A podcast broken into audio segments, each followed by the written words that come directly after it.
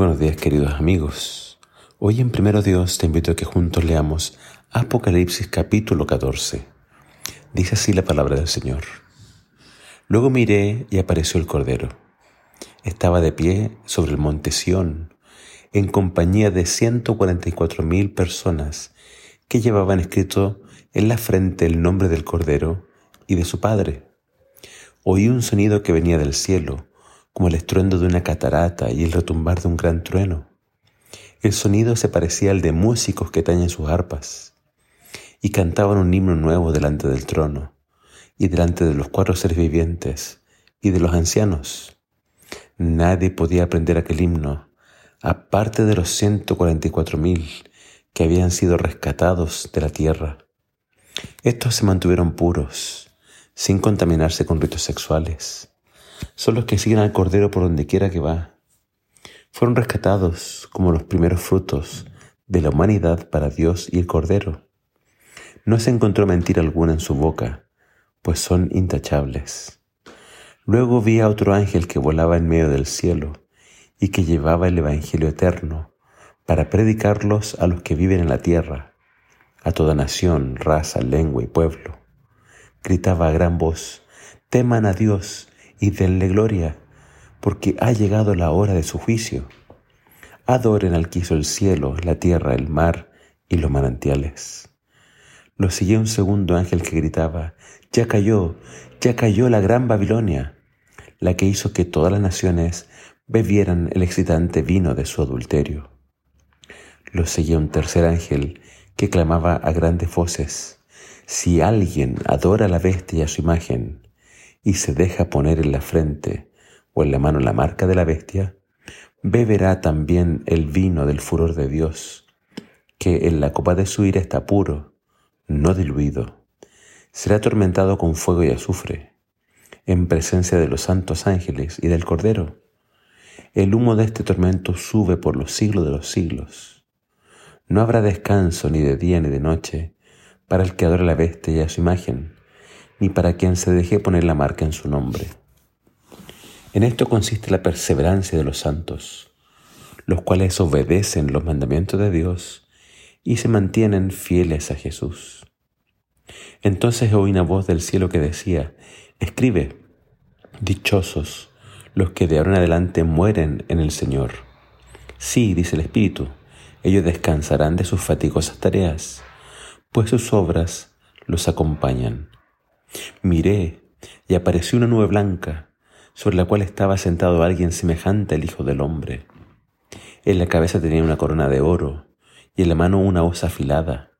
Entonces salió del templo otro ángel y le gritó al que estaba sentado en la nube, mete la hoz y recoge la cosecha.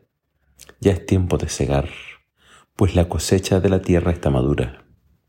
Así que el que estaba sentado sobre la nube pasó la hoz y la tierra fue cegada. Del templo que está en el cielo salió otro ángel, que también llevaba una hoz afilada.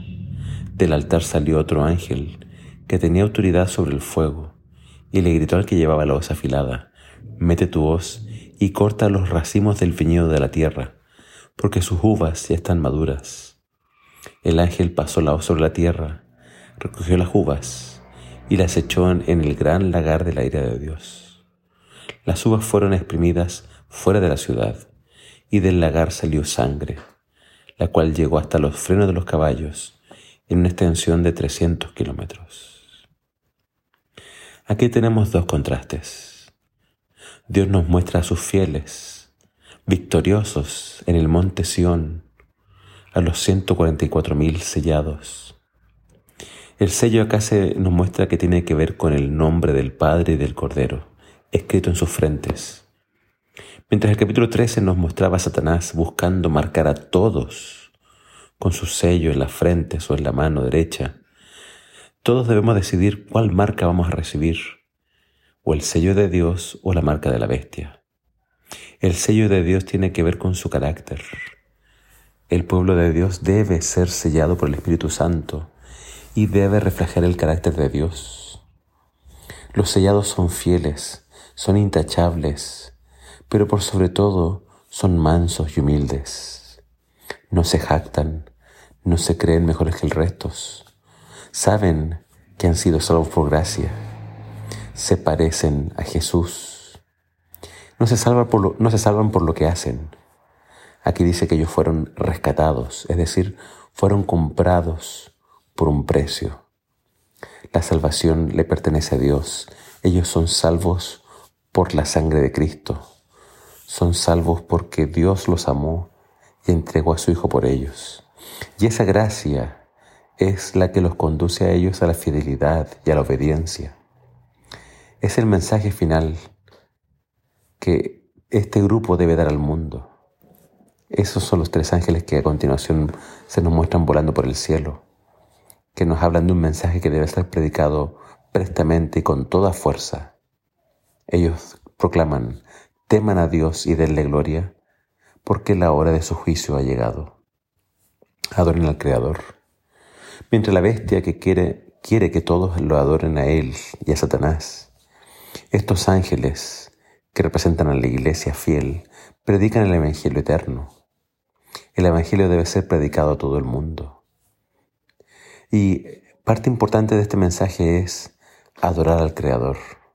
Y eso apunta al cuarto mandamiento, que indica la observancia del sábado. Adorar a Dios en su día santo es la invitación que hace Dios. El segundo ángel nos habla de la caída de Babilonia. Es una invitación a salir de esta ciudad.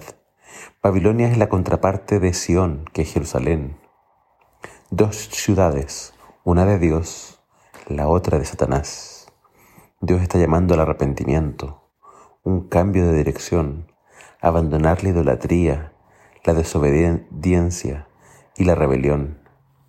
Pronto todos se darán cuenta de la confusión y la mentira de Babilonia, que en este caso representa a la iglesia apóstata.